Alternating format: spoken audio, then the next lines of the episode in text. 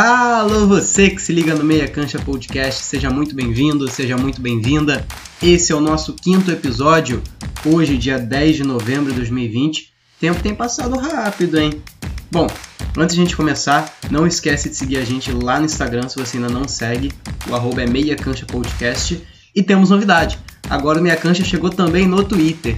Então você, Twitter, também não deixe de seguir o nosso perfil. Só que lá é só arroba meiacanchapod, sem o cast, tá? Arroba meiacanchapod no Twitter e arroba meiacanchapodcast no Instagram. Beleza? Então, vamos começar o episódio de hoje. É, eu confesso que eu começo um pouquinho triste, enquanto torcedor e sócio colorado, porque a gente vai falar da dança das cadeiras dos técnicos no Brasileirão. É, vocês já sabem, eu evito falar sobre notícias aqui porque o podcast é semanal, então é difícil ficar atualizando, comentando. Mas ontem a gente teve movimentações importantes e a gente precisa citar. O Flamengo demitiu o Dominic Torrent após uma derrota cachapante para o Atlético Mineiro, 4 a 0 no Mineirão. A gente vai falar sobre isso daqui a pouquinho. E o Internacional também demitiu o seu treinador, Eduardo Cudê. Só que no caso do Cudê, ele tinha empatado o último jogo contra o Coritiba no domingo, 2 a 2 Porém, outros fatores acabaram determinando a saída do Cudê, que eu falei que foi demitido, mas foi uma mistura de demissão com pedido de saída. E explicando basicamente, foram muitos conflitos com a direção, com a imprensa, e isso acabou cansando o Cudê, não tem como dizer de outra forma o treinador do Inter acabou se desligando e vai rumar para o Celta de Vigo na Espanha. O Inter já estuda um substituto, mais provável é Abel Braga, que tem notícias que já embarcou no Rio de Janeiro para Porto Alegre. E da mesma forma que o Inter, o Flamengo também tem substituto, mas no caso ele já foi inclusive anunciado, é Rogério Ceni. O Fortaleza anunciou ontem à noite, quase de madrugada já, o desligamento do treinador, que já arrumou o Rio de Janeiro e já foi apresentado pelo menos nas redes sociais do Flamengo. Então, Fortaleza fica sem técnico agora, né? Vai tentar contratar alguém para continuidade da temporada. O Inter já negocia com o Abel Braga, pode ter alguma reviravolta, mas dificilmente o técnico do Inter para o restante dessa temporada será outro. Então, dito isso, vamos começar a falar do Brasileirão, porque a gente teve a rodada completinha nesse final de semana, tudo muito bem organizado, até, uma, até um gosto de falar sobre porque tá tudo bem certinho para a gente informar vocês. Pois bem, no sábado, dia 7 de novembro, a gente teve três jogos. O Atlético Paranaense recebeu Fortaleza e venceu por 2 a 1 de virada. Bergson abriu o placar para o time tricolor, mas Carlos Eduardo e Renato Kaiser fizeram os gols da virada atleticana, inclusive o gol do Renato Kaiser foi no finalzinho. Outra virada que aconteceu no sábado foi no jogo entre São Paulo e Goiás. O São Paulo também venceu por 2 a 1. O Goiás abriu o placar com o Fernandão o São Paulo empatou com o Brenner no lance que foi muito questionado se a bola entrou ou não. O Bandeirinha disse que entrou, mas a posição dele não dava para dizer claramente se entrou, se não entrou. O VAR também ficou meio para lá, meio para cá. Acabou validando o gol e depois o Igor Gomes sacramentou a vitória do time paulista.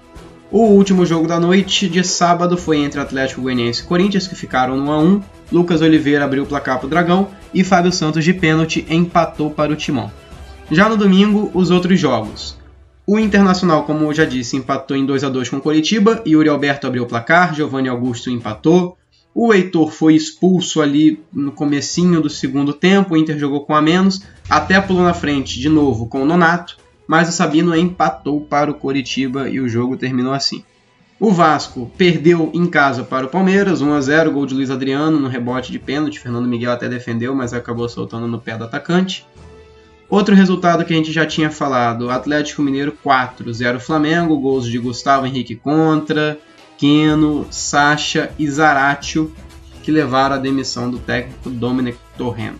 Também tivemos Bahia 1-0 Botafogo, o Botafogo tomando gol no finzinho, já quase acostumado à torcida alvinegra, só que dessa vez não foi um gol de empate, o Bahia venceu com um gol de Rodriguinho de pênalti aos 53 do segundo tempo. Também tivemos RB Bragantino 1, 1 Santos. Detalhe que o Léo Ortiz fez os dois gols do jogo, o zagueirão do Bragantino. Primeiro fez contra, depois a favor já no finzinho do jogo, então acabou empatado. Ceará e Sport ficaram no 0 a 0 Tinha tempo que não tinha um 0 a 0 no Brasileirão, se eu não me engano. Joguinho morno ali, sem muita chance, sem muita oportunidade. E, para finalizar, Fluminense 0, um Grêmio, gol de PP. Bom, então vamos para a tabela. O Internacional ainda é o líder do Brasileirão, dessa vez não está empatado com ninguém, tem 36 pontos em 20 jogos. E logo atrás vem Atlético Mineiro e Flamengo com 35 cada.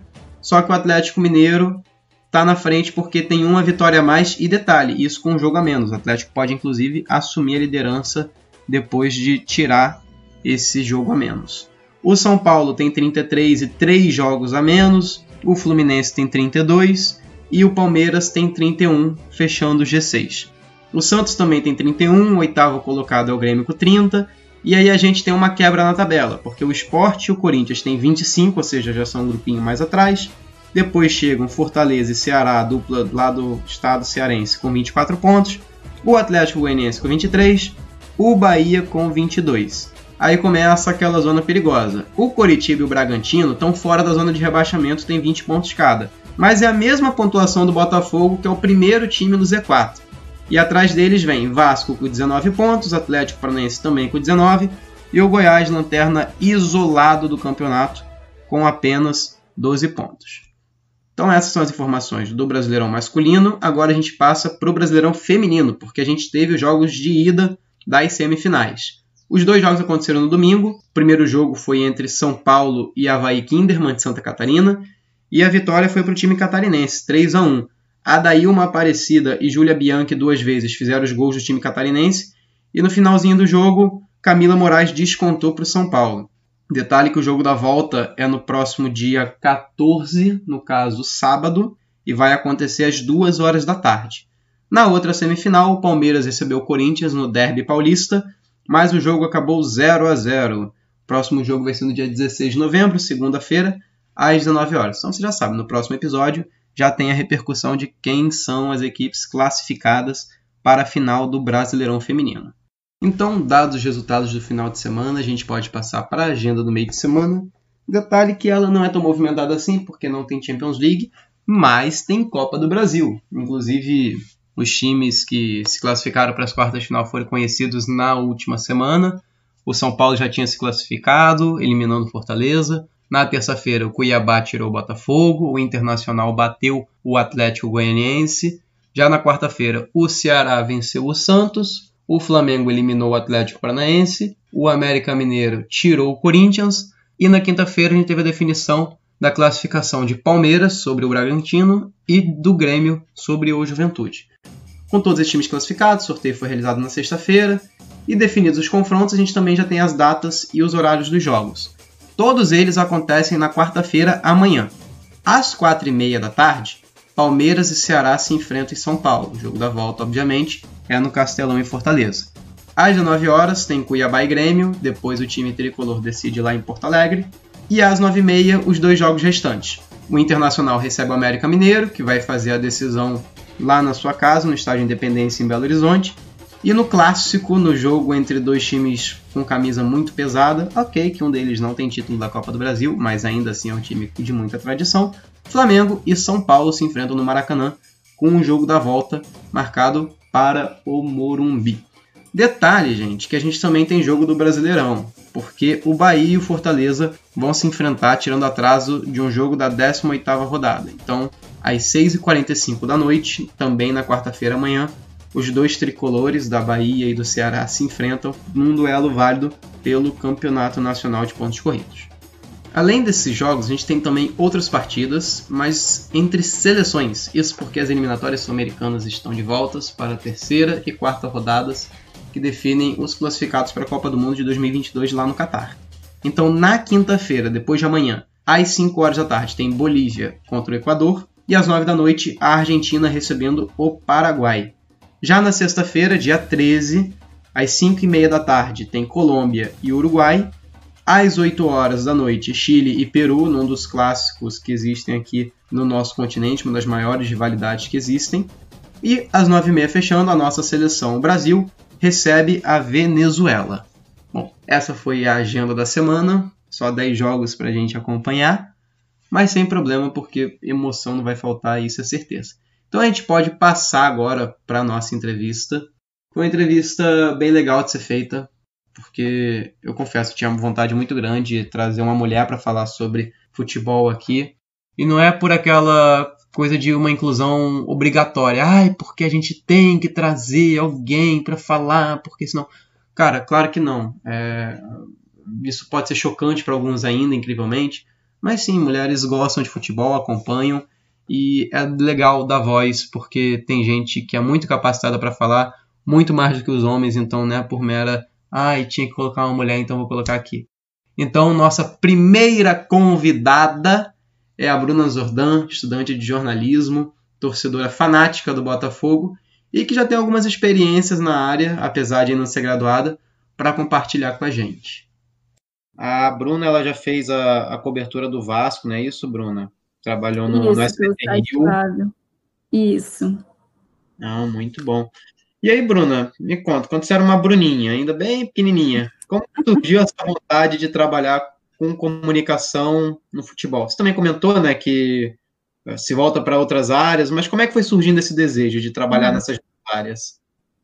Então, cara, é, minha vontade não é nem um clichê, né? né? Aquelas histórias de clichê, nossa, eu sempre sonhei ser jornalista, sempre vejo. Meu sonho mesmo é ser atriz.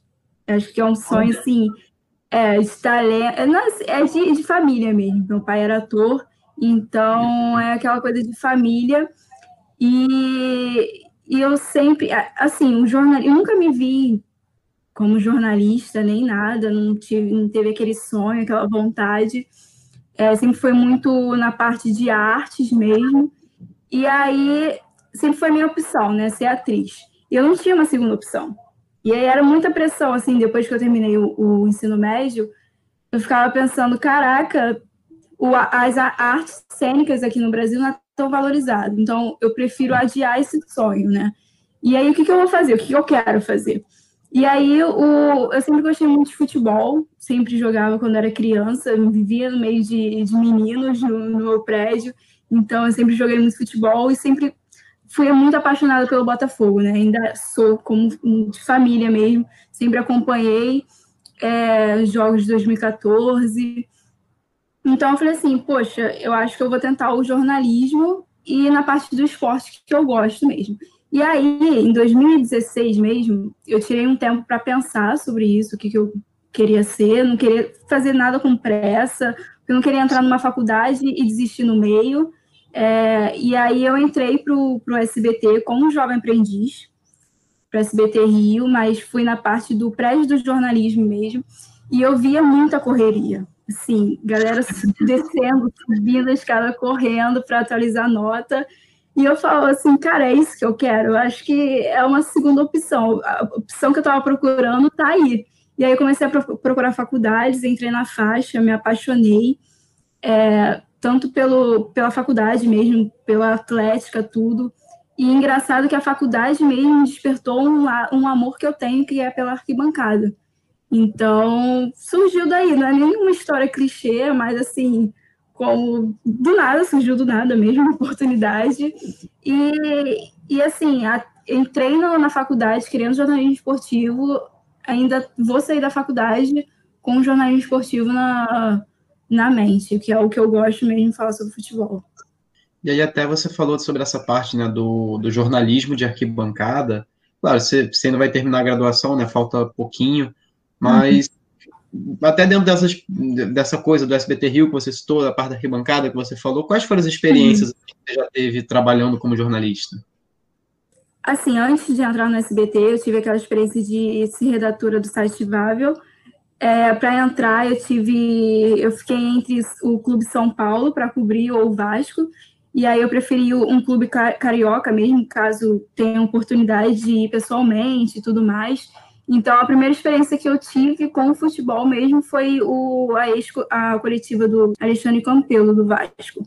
E, assim, foi bem legal, até estava contando antes, né, que, assim, caí de paraquedas lá, porque vi Globo, vi Sport TV, Fox Sport, todo mundo trabalhando, assim, todos os profissionais. Engraçado, assim, vi poucas mulheres, mas vi mulheres, assim, eu achei bem...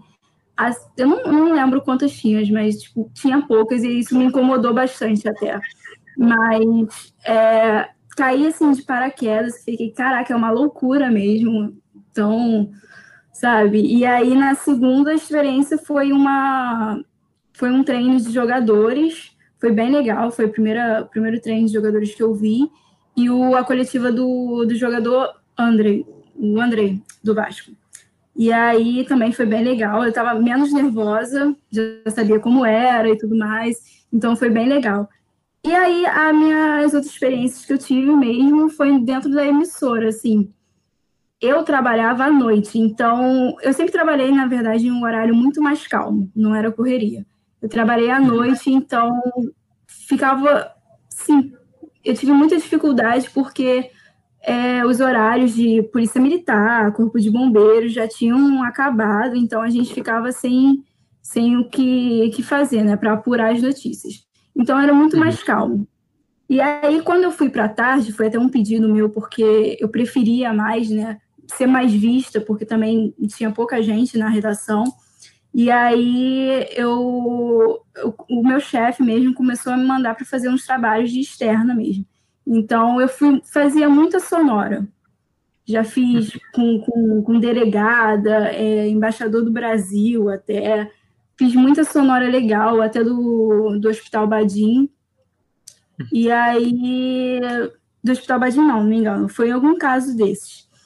E aí eu fiz muita sonora. Óbvio que eu não podia aparecer até, mas eu fiz muita sonora e até no esporte, que, era, que já era uma coisa que eu queria, eu ficava enchendo o saco meu chefe, assim, ó, oh, eu quero esporte. você sabe que eu gosto de futebol. Me leva pra lá. É, me leva. Então ele já sabia que eu sempre fui muito cara de pau mesmo, sabe? Uhum. Toda oportunidade eu falava, não, eu faço isso, não tem nenhum problema. Então, é, na, na época do esporte, ele chegou e falou assim, ó, eu quero você comentando o programa do SBT Esporte Rio. Eu fiquei, caraca, porque eram, eram mais duas, um, dois programas especiais final do ano sobre Fluminense e Botafogo. E aí eu falei, uhum. caraca, como é que vai ser? Estou nervosa, calma, não estou preparada. Mas, sim, foi, foi muito legal. Foi, assim, a primeira experiência mesmo na emissora, assim, de aparecer. E aí eu entrei depois disso ao vivo acho que em quatro ou três programas, comentando também, foi bem legal. Prefiro mais o ao vivo do que gravado. Eu até fiquei assim, nossa, ao vivo deve ser pior, sabe? Você Sim. entra ali, não como preparar, mas ao vivo é bem melhor, você nem parece que tá ao vivo. Uhum. Então, uhum. e aí depois eu fui, fiz um off também de jogo de, do Botafogo, pedi para fazer, eu falei assim, nossa, nunca fiz, nunca tive uma experiência como off, deixa eu fazer. Aí eu fiz, mas só isso mesmo, só essas experiências. São pequenas, são poucas, mas é bem legal, sabe? Ah, eu não diria só não, pelo menos assim, dentro do é. que a pessoa vai vendo. E, e, eu lembrei muito, você falando assim, se não me engano, foi no segundo episódio, foi um, foi um rival seu, narrador da Flá TV, comentando a mesma coisa que você falou. Do, da questão do ser cara de pau, de você ir procurar oportunidade, pedir. Então, poxa, só nisso que você foi mostrando, não, quero fazer aquilo, quero fazer isso. Já mostra como você precisa meter a cara para ir conseguindo alcançar e realmente testando. Nisso você já testou aí, eu contei pelo menos quatro áreas e atividades diferentes aí e já vai descobrindo não, onde é, não é você e você parar assim, não é ficar pensando, poxa, sou só um estagiário, só faço isso. Não, entendeu? Você uhum. sabe que tem uma oportunidade. Poxa, você quer ser jornalista, você tem que se falar, não, eu quero fazer isso, deixa eu fazer isso. É, como é que faz, sabe? É sempre perguntar é sempre querer. Eu, eu assim, eu aprendi muito mais trabalhando, vivendo o dia a dia do, do jornalismo do que numa faculdade, aprendendo assim, teoricamente, só teoria, sabe? Então, é ter essa experiência, porque quando você vai fazer um curso é, e de jornalismo mesmo, algumas matérias, você fala, cara, eu já sei disso, é assim que se faz. Então você tem que ser cara de pau mesmo, falar, não, deixa que eu faço isso, me ensina a fazer, e é isso. Tô tentando lembrar, recentemente teve um. É, eu acho que foi, foi, até com o Botafogo, né? Que teve um jogo que o estagiário do Botafogo no Twitter foi colocar o hashtag Vamos Botafogo, acabou soltando um, é. um hashtag Vamos Flamengo. É, é, só um exemplo, assim, a princípio a área não parece ser a mesma, mas são coisinhas que você pega essas pessoas que estão trabalhando, acabam cometendo, entre aspas, alguns erros, mas, poxa, uhum. é um momento para isso. E tudo bem, você está aprendendo para fazer aquela função. Não adianta querer ser o, perfeito, por assim dizer, num negócio que não, não tem como garantir, ainda mais algo tão corrido como o jornalismo. Não, é, e assim, eu tenho uma opinião sobre isso, porque assim, acontece com todo mundo. Você vai botar uma Sim. hashtag no Twitter, aparece várias, assim, iguais, entendeu? Então, assim, e até no calor do momento, poxa, para você fazer atualizações de redes sociais de clube na hora do jogo é muito difícil. Eu acho que eu não uhum. tenho nem capacidade para isso, porque é muito difícil. Tem que ficar ligado no jogo. Eu já até tive uma, uma experiência com isso, no, até no site da Vável. E, cara, é muito difícil. Você tem que ficar ligada. É, tu erra, já errei várias vezes. E é assim que se faz. É assim aprendendo. Até os mais velhos, assim, mais né, é, experientes erram. Por que não um estagiário vai errar, por exemplo? Um mais novo vai errar? Ah, não, isso sem dúvida. Até lembrei, aí até compartilhando um pouquinho do, das brincadeiras que eu faço aqui em casa. Nunca tive nenhuma experiência ligada com jornalismo. Acho que o máximo de entrevistas que eu fiz foi ligado aqui ao podcast mesmo. Mas eu gosto muito de, de sorteio dos campeonatos, ah, sorteio de grupo da Champions, sorteio de grupo da Libertadores, sorteio de mata-mata. Então, pô, vou acompanhar, digitar no Twitter, Cara, que negócio horroroso de fazer, porque é muito rápido, ainda mais quando. Esses recentes da pandemia, é, como não tem público, não tem o que mostrar, não tem muito o que interagir, muito rápido e você não consegue acompanhar. Isso fora o, o tempo real, né? Que foi até que você falou essa coisa do, do jogo. Uma vez eu tentei acompanhar a final da Supercopa Desimpedidos, que eu fiquei, ah, Sei, brincar aqui fazia nem sentido, poxa. A pessoa para ver ali a narração no Twitter abria o YouTube e pegava. Mas é, é, é complicado. É. Até um jogo assim, eu sou muito fã dos impedidos, e até você acompanhar uma brincadeira mesmo, cara, muito rápido. Tem que estar ligado mesmo. E aí, até dentro disso, é... poxa, talvez esse seja o maior desafio que você encontrou. Eu digo na, na rotina do jornalista ali, dentro do que o jornalista uhum. ele vai esse é o principal desafio. Ou tem outros desafios no cotidiano que são ainda maiores para ir superando? Então, como eu não tive uma experiência no dentro de uma emissora, a maior dificuldade que eu encontrei foi é, lidar com a correria, né? Por mais que eu trabalhava em um horário que não tinha tanto, não tinha um jornal no ar e tudo mais. Já tive uma experiência de trabalhar na manhã, né, na parte da manhã, quando o jornal entrava, e é bem corrido mas eu acho que foi tentar gravar certos números, sabe, contatos, como é que faz isso, a gente apura e aí a gente bate uma nota, manda para quem, sabe? Foi a maior dificuldade foi tentar gravar essas coisas. E aí eu escrevia muito no caderno, gravava assim, ficava o dia todo, sabe? Falando, não, esse é o número e tudo mais. E aí quando você já já já sabe, você já é assim, bem, como posso dizer, como beber água, sabe? Você entra, você já sabe o que fazer, tem que mandar para alguém, tem que baixar arquivo, é assim que se faz, é bem, bem tranquilo.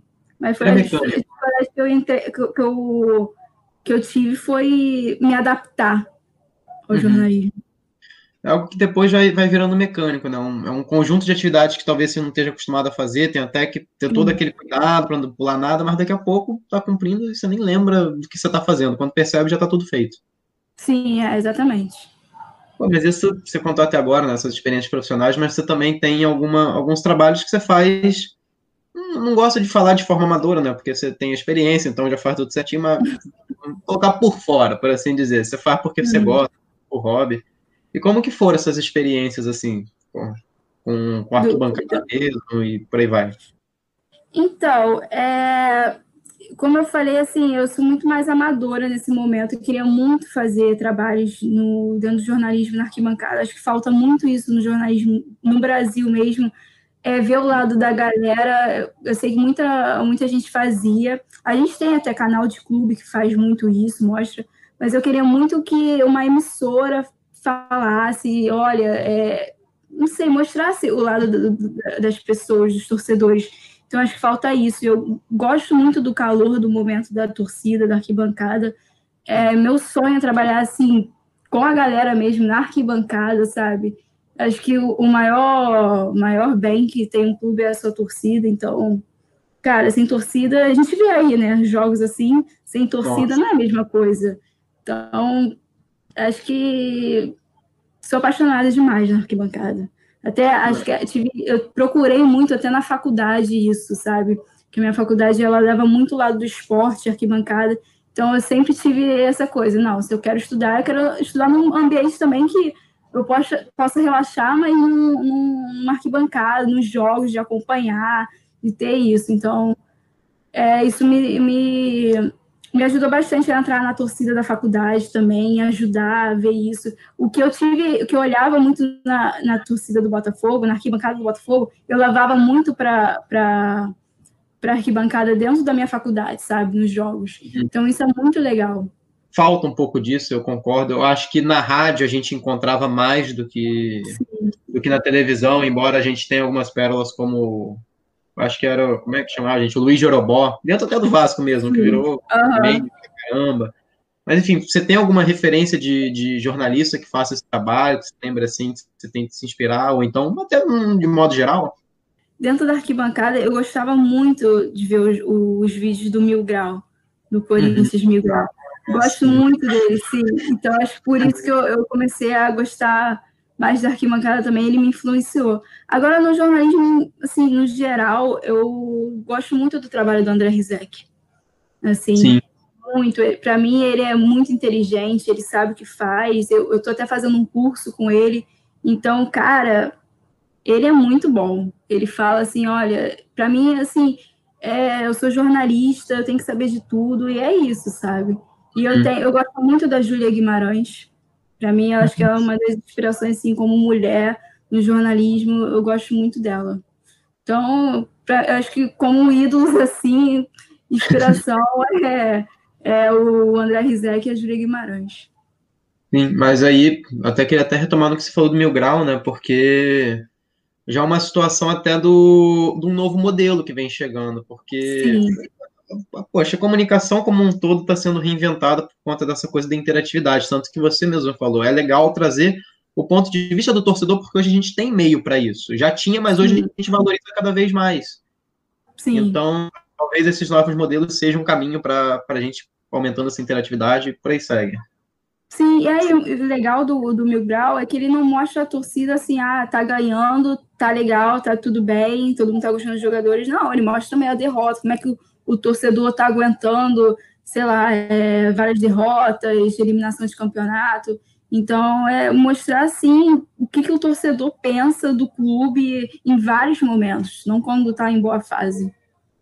Sim, sim. Não, e o cara ainda é, é corintiano, né? Que é uma torcida que, que, que para isso é, é, incrível. Essa coisa do tu tá na, na, vitória e na derrota, realmente. E, é, e de certa forma, legal de acompanhar quando você pega essas torcidas que, que estão junto, não naquela apoio incondicional, mas de estar tá sempre do lado assim é, é, bem bacana.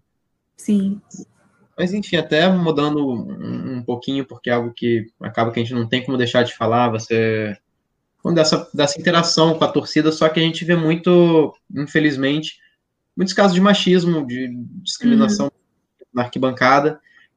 E mas pelo menos, por outro lado, falar mais disso tudo acaba impulsionando a voz das mulheres Sim, nessa luta. Com certeza. E aí, o que você acha que ainda pode ser feito para que esse problema suma de vez? Assim, muitas coisas, algumas coisas, não vou nem dizer muitas, né? Algumas coisas já foram feitas, uhum. mas o que a gente ainda pode fazer? Cara, é muito difícil, porque a gente acha que nunca vai acabar isso, né? Que é um Sim. problema, assim, tão enraizado, cara, que nossa, a mulher é assediada assim toda hora, toda hora. Eu já fui várias vezes assediada dentro de, da arquibancada. E assim, e por mais que a, o estágio no Tom Santos fosse minha segunda casa, eu não me sentia totalmente segura lá. Então, eu comecei assim ir aos jogos sozinha em 2017. Eu falei assim, olha, eu quero ir aos jogos e tudo mais. Eu, meu pai não gostava muito por ser mulher até e levar qualquer confusão. Mas aí eu falei assim: não, não, eu quero ir, quero viver como é que é essa experiência. Virei sócia, fui para todo, quase todos os jogos do Botafogo. Então, eu tive muito. Assim, a gente, o torcedor, ele planeja o seu dia. Quando tem jogo, ele fala assim: ah, vou acordar, vou trabalhar, vou pro jogo e tudo mais. E a mulher, ela precisa, assim, planejar como é que ela vai voltar para casa, se ela vai voltar com alguém, eu preciso voltar com alguém. Então, assim, até volto com um amigo, todo jogo que tem nove e meia da noite, eu, eu tenho que voltar com um amigo, que ele mora perto de mim, E assim, eu já fui assediada várias vezes, já fui ameaçada dentro do estágio. Sim, o policial na, na, minha frente, eu falando, olha, está me ameaçando e nada foi feito. E até uma coisa que eu não vejo é muita policial mulher lá dentro. Uhum. Acho que todo estágio, então, estádio, então isso tem um muito problema que, poxa, dá mais segurança, sabe? Então, cara, são vários, vários, vários problemas assim que a gente tem que solucionar aos poucos. E é dar voz realmente, não, não falar assim, nossa, mais uma vez isso, caso de assédio, toda hora acontece, é dar uma força, é, cara, é escutar as mulheres, se a gente está pedindo ajuda, a gente precisa disso, a gente precisa de que vocês ajudem com as suas vozes, e, e falta muita coisa, falta um pensamento de um, de um todo, porque isso é um problema, assim, absurdo, que em 2020 a gente tem vários casos de, de assédio, sabe? Não, dentro da sua vida. E fora a questão cultural, né, que você já estava citando, porque isso não, não se restringe nem só à torcida, porque a modalidade de futebol feminino é muito desvalorizada, você vê pouquíssimas árbitras, você vê pouquíssimas integrantes de comissão Sim. técnica, é algo quase nulo, por assim dizer. E se restringe, e se restringe o futebol feminino, que não, que não chama atenção. Acho que foi Ontem ou anteontem eu liguei a TV na sala, tava minha mãe e minha irmã, elas não ligam muito para futebol, uhum. mas coloquei no jogo e me surpreendi porque eu achava que era um jogo entre Everton e Manchester United pela Premier League, sei lá, e era pela Copa da Inglaterra feminina. E aí, quando eu parei uhum. para ver direitinho, jogadoras mulheres, árbitra mulher, narradora mulher. Todo mundo ali era, era uma equipe totalmente feminina. Então, poxa, dava aquela coisa, que bacana ver, mas ao mesmo tempo, mas e aí, e a audiência? Se bobear, o Real Valladolid e o Real Sociedade, sei lá, quem estava jogando pela La Liga, estava com mais audiência que esse jogo. E um, e um clássico. Exatamente. Exatamente. Eu acho que isso é um ponto muito importante. Caraca, você vai ver a história, mulheres não podiam fazer quase nada, sabe? Não podiam entrar num estádio de futebol, assim, a gente vê muito isso. É, não podia ter campeonato feminino. Uhum. Então, por que não botar numa, numa TV aberta, num horário assim, à noite, sei lá, nove e meia da noite, botar um, um, campeonato feminino? Por que não? Ah, a gente tem um problema de audiência, tem problemas de patrocinadores, mas a gente só vai conseguir tentando, colocando, falar assim, ó, oh, a mulher também joga, sabe? Poxa, uhum. é, é, não é só em Copa, sabe? Não é só nas Olimpíadas, é o ano todo. A gente precisa muito apoiar essas modalidades femininas é, todo mundo, muita mulher precisa apoiar também, precisa assistir, muito homem precisa assistir.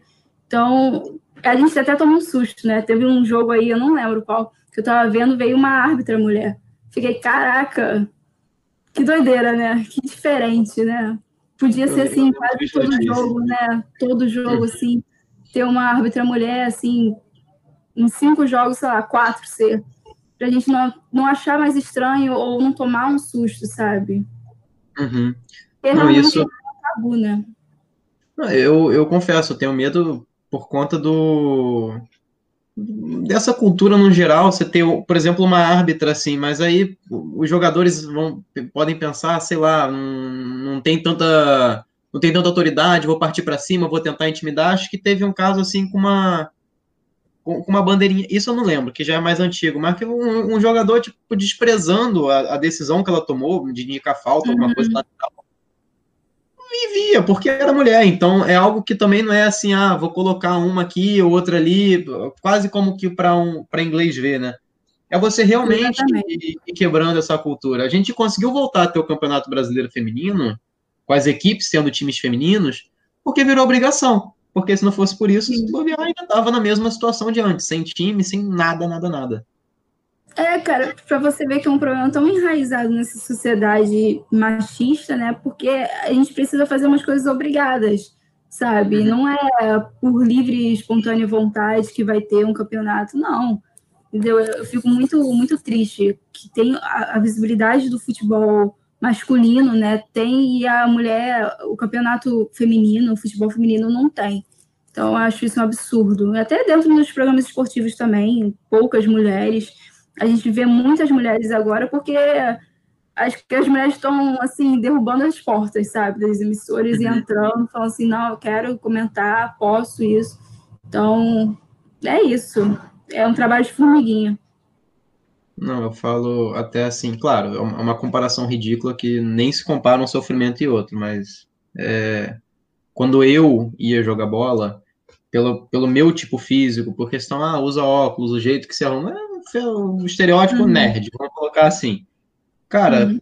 toda vez que ia jogar bola eu tinha que provar, não, cara, eu jogo até que direitinho, vocês podem confiar em mim, vocês podem passar a bola para mim que eu não vou fazer besteira.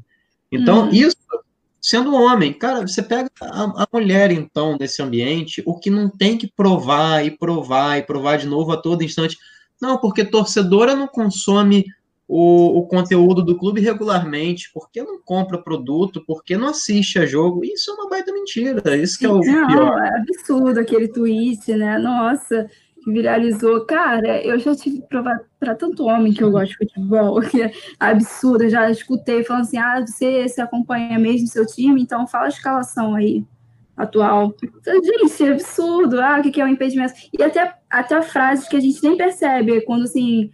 Falar assim, ah, você sabe mesmo de futebol, né? Nossa, impressionante. Por que eu não saberia, cara?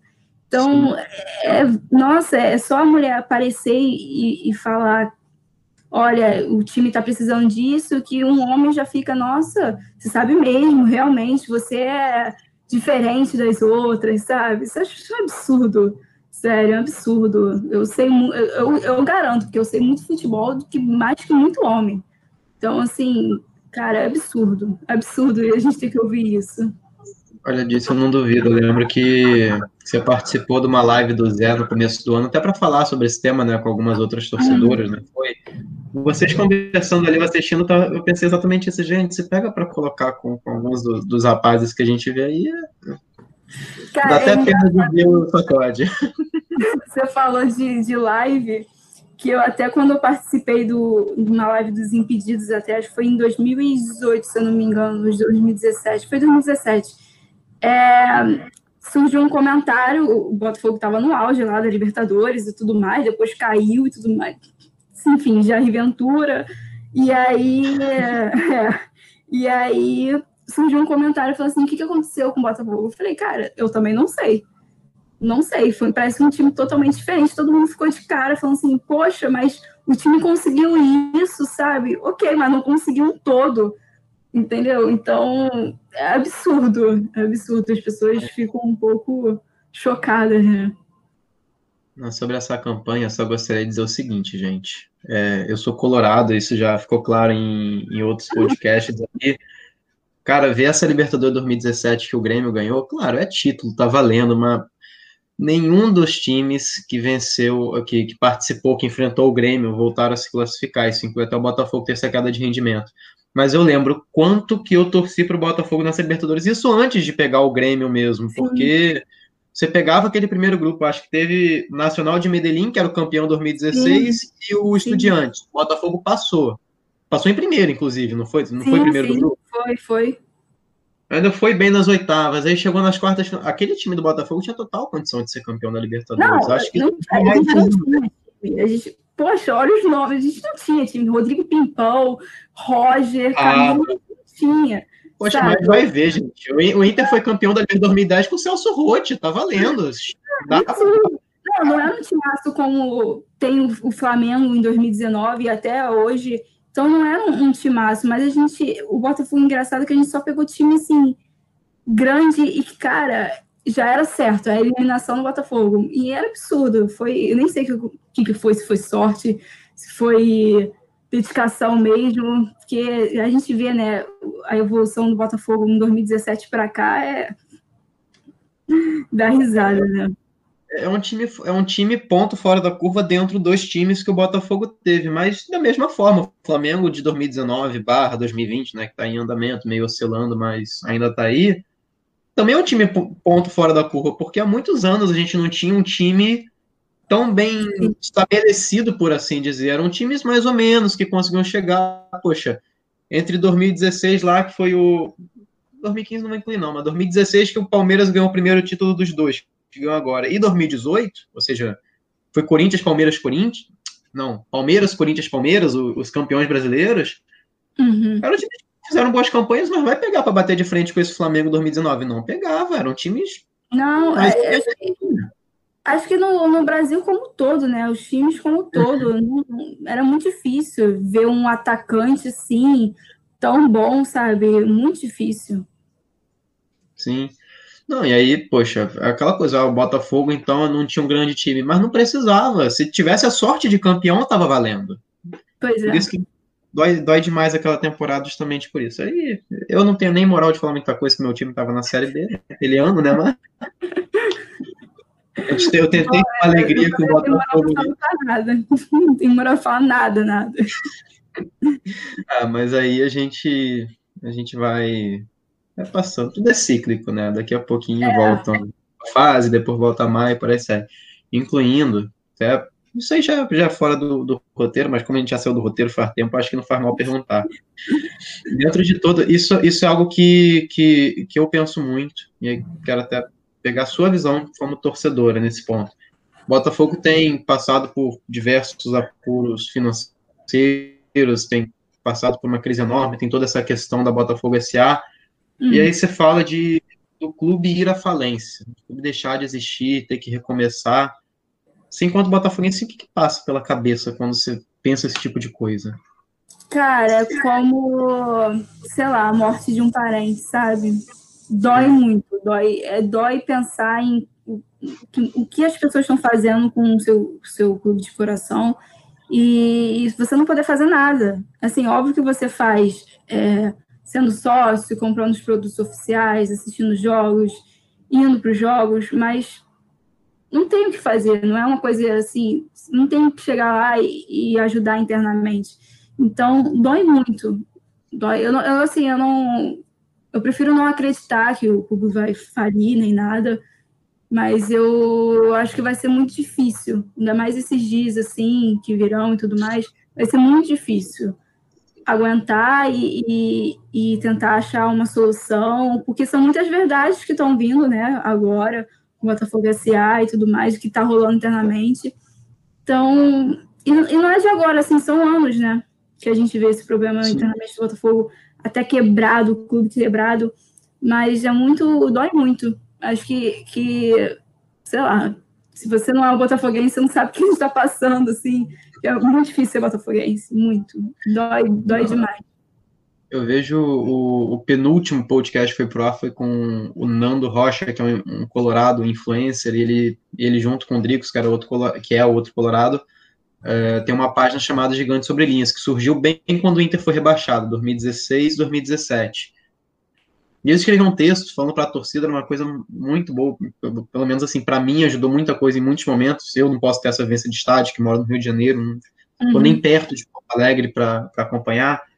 Mas eu lembro, claro, quando o Dricos ele falava, a sensação que a gente tem é de que a gente vê um paciente na UTI que a gente não pode fazer nada, bem como você falou. É, e, e, tudo isso, eu ainda digo, o Inter ainda teve sorte, por assim dizer, que apesar de uma gestão bem mais ou menos, né, que tem, tem deixado dívidas aí, a gente ainda conseguiu ah, se reconstruir, pegar uma Libertadores, mas, cara, quando a gente encara esse tipo de realidade, é, é, é, muito doído. E aí, de novo, o que, que é o torcedor nessa hora, né? Porque para quem diz que é só um jogo danada, se a gente mostra uma força danada.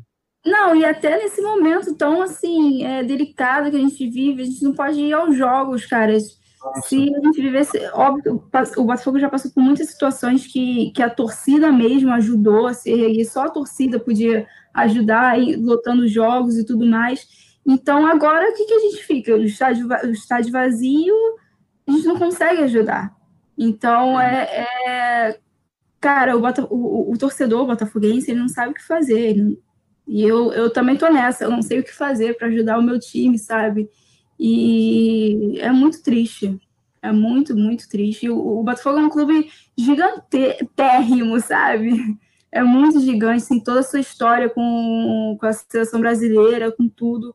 É uma. A gente percebe, assim, é uma grande né, piada que estão fazendo com um clube tão tão gigante para a história do futebol mesmo. E se a pessoa que estiver ouvindo agora, você que está ouvindo o podcast agora, tiver por acaso dado risada do que a Bruna falou do Botafogo ser um clube gigante, pega um. Não, sério, pega um pouquinho, vai de década de 50, 60 principalmente, ah, é porque é tempo do meu avô. Não tem problema, cara. O seu ah, clube provavelmente foi fundado lá em 1900 e pouquinho. Pega, dá uma olhada para você ver o que, que o Botafogo não é. Se você, quando chega à Copa do Mundo, fala que sua seleção é penta, você agradece um pouquinho ao Botafogo, tá? Sim, não, é, é, a história nunca morre, né? É só ver, assim, Sim. cara, a gente vê um, um negócio até da França que tá saindo, vários jogadores de Botafogo, assim, que estão sendo nomeados. Então, cara. Ah, é, é verdade. Sim, né? É tudo. Você vê, cara, só jogador do Botafogo. Então, é história, né? Por mais assim, eu fico um pouco. É, desse, assim, indecisa, porque o, Bota, o torcedor do, Bota, do Botafogo não pode viver só de história, um clube não pode viver Sim. só de história. Então, óbvio que tem que se reguer e, e ter mais títulos, porque são mais de 20 anos sem títulos, assim, de expressão. Então, a gente não pode ver só de história. Mas é óbvio que tem alguns torcedores, né, clubistas ao extremo, que acham que o Botafogo é muito pequeno e tudo mais. Então, não consigo nem discutir. É só você ir no Google pesquisar mesmo histórico que aí você vai ficar quieto, realmente. É, é, é, é bem. Senta lá, vai, deixa, deixa é, é, é, cara, é porque aquela coisa. Eu, eu, eu também torço pro Inter, estamos há 40 anos sem brasileiro. Já, já virou momento de desabafo total podcast, então se você quiser Lamentações de torcedor. É, assim, a gente está 40 anos sem ganhar um brasileirão. E é claro, a gente vai cobrar, virou obsessão. Eu, eu digo por mim, eu tenho um maior sonho de ganhar um Brasileirão do que uma Libertadores. Talvez assim, ah, se fosse uma Libertadores com o Mundial, aí beleza, a gente uhum. até repete. Mas, poxa, entre o Brasileirão e a Libertadores, você pega qual? O Brasileirão. É porque uhum. eu quero ver essa história. Não adianta eu viver de uma história que meus pais, meus avós contam. Sim. Eu quero participar disso também. Só que, por outro lado, Gente, a Jorgulho, isso que você falou, só contextualizando, acho que é a France Football, que é uma a revista que faz a eleição do, do melhor do mundo com a Ballon d'Or, e por conta Sim. da pandemia cancelou o prêmio, mas está fazendo a seleção de todos os tempos. Nessa hora eu me orgulho também que o Inter também tem seu representante lá, o, que é o Falcão, um volantaço, então tem nem o que falar. Mas o Botafogo entra com Didi, Gerson, Jairzinho, Garrincha, Newton Santos. Uhum. Tem mais algum que você lembra assim? Eu, eu lembro desses cinco, pelo menos. Deixa eu ver. Não me Cara, lembro, eu não estava acompanhando muito. Mas tem vários nomes. Você também, o dia do goleiro, comemorado no dia, no dia 26 de abril. É 26 de abril mesmo, é comemorado por conta do Manga, que jogou tanto no Botafogo sim, quanto no sim. goleiro, jogou, jogou Copa do Mundo, só não foi campeão. Você pega essas bases todas. Cara, é um orgulho, não tem você dizer que não. É claro que você não vai estar em cima disso, mas, poxa, não, Imagina... assim, a gente, a gente vê muito o futebol brasileiro, assim, como um todo, mas você vai ver, assim, a fundo, tem uma historiazinha pequenininha do Botafogo, tem uma participação, sabe? Então, é, é um motivo de orgulho. E a gente até estava vendo essa discussão, né, do aniversário do Pelé e tudo Sim. mais, e que, poxa, não trocar rincha, e aí, realmente, não tem como não falar de Pelé e não falar de, de Garrincha. Sim. Então, é, é um motivo de orgulho, por mais que, que estresse o clube, estresse demais, é um motivo de orgulho. Mas enfim, só só voltando lá naquela. Ah, a gente... Queria te pedir dois tipos de conselhos para você dar para o pessoal que vai ouvindo a gente. Primeiro, quais conselhos você dá para quem quer ser cada vez mais atuante no combate ao machismo no futebol. Você falou de algumas coisas, falou até de frases que, entre uhum. aspas, não tem maldade, mas que precisam ser retiradas, como aquilo, ah, que legal que você sabe, enfim. Que tipo de conselho que você dá para esse pessoal? Cara, é, até aconselho muito amigos meus também. Muito amigos vêm falar assim, cara, como é que eu posso me ter essa posição, sabe? Eu tô errado e tudo mais, eu tento explicar o máximo. É entender e ajudar, sabe? Não é tipo, ah, mas você deveria fazer isso, ah, que tal fazer isso? Não, não é dar pitaco, entendeu? É, é ajudar, cara, é entender e falar assim, não, eu te ajudo, não é porque é amigo meu que eu vou passar um paninho, sabe? Vou esconder, vou fechar os olhos, não. É ver o que tá errado, falar assim, não, o que foi? É isso, então eu confio em você e tudo mais. É sempre acreditar na mulher, na voz da mulher. Óbvio que a gente vê muitos casos assim que, infelizmente, né, muitas mulheres mentem, a gente viu muitos casos, enfim, famosos. Sim. Mas, cara, é acreditar e ajudar a gente. Ajudar porque é muito difícil, muito difícil a gente conseguir um, um, um lugar nosso, sabe? Não é pegando o lugar de ninguém, roubando o lugar de ninguém. É ter o nosso espaço mesmo, sabe? Então, é ajudar, cara, é acreditar, é, é dar voz pra gente, é falar nesse assunto, não é roubar a cena, mas é ajudar, sabe? É tudo na questão de ajudar e, e escutar. E é uhum. isso. Futebol é democracia, lugar para todo mundo. A arquibancada Sim. se faz de, de, tudo quanto é gente, então não tem porquê. Não tem restrição. Exatamente, não tem porquê separar. E aí, o outro tipo de conselho já é para um público um pouquinho mais específico que quer trabalhar com jornalismo esportivo. O que, que você fala para esse pessoal? Cara, é ir até o fim, assim, acreditar, como eu falei, ser cara de pau mesmo. Então, é, cara, se você gosta, se você quer conquistar seu espaço, você tem total capacidade para isso e vai atrás. Se é isso que você quer, não para de fazer, é tentar ser o máximo proativo, estudar sempre, tá ligado em tudo. Cara, quanto estudo melhor, fazer vários cursos, assim. Óbvio que tem muita gente que não tem condição, né? mas é sempre estudar, sabe? É reparar em, pequenas, em pequenos detalhes e anotar e, e sempre criando algo, algo seu, sabe? Algo único, que isso ajuda muito também, você ter um, ter um, um tipo de, né, assim, de característica. Eu acho isso bem marcante também, isso ajuda muito. E ser cara de pau. Fala assim, não, deixa que eu faço, me ensina a fazer isso, sabe? É ir atrás, porque é a gente não pode ficar escondido. Jornalismo não Quero tem como ficar escondido. É, jornalismo não tem como ficar escondido, não tem que ter vergonha. É ir atrás, cara. Não, perfeito, Bruno, perfeito.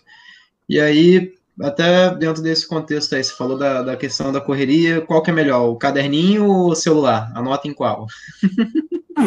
então, aí vai da sua preferência. Eu anoto mais no celular, porque eu tô ali já na, fácil, mas eu anotava muito no, no caderno. Mas é sempre anotar, né? É sempre bom. Importante é registrar a informação. É, sempre, sempre. Então, você que está ouvindo aí, independente de ser caderninho ou celular, Bruna, em quais redes sociais que o povo pode seguir? Ó, caneta ou dedão agitado já para poder anotar. É, então, eu tenho Instagram, Brubis B-R-U-B-S-Z-O-R-D-A-N, é, eu falo, não falo tanto de futebol lá, tá?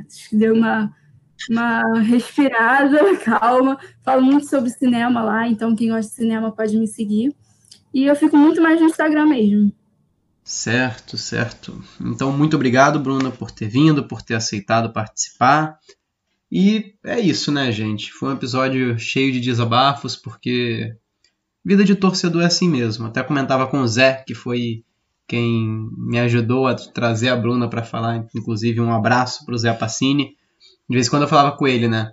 É incrível porque tem gente que acha que é só uma questão da gente escolher parar de acompanhar ou não. E não é bem assim. O torcedor tem hora que gostaria de ter folga do time, especialmente quando tem essas decepções, mas pra gente é simplesmente impossível. A gente chora, a gente ri, a gente se preocupa, a gente fica mal um dia todo por conta do time e faz parte seja por resultado, seja por qualquer tipo de problema, acaba acontecendo, mas é uma relação que a gente ama e não abre mão de jeito nenhum.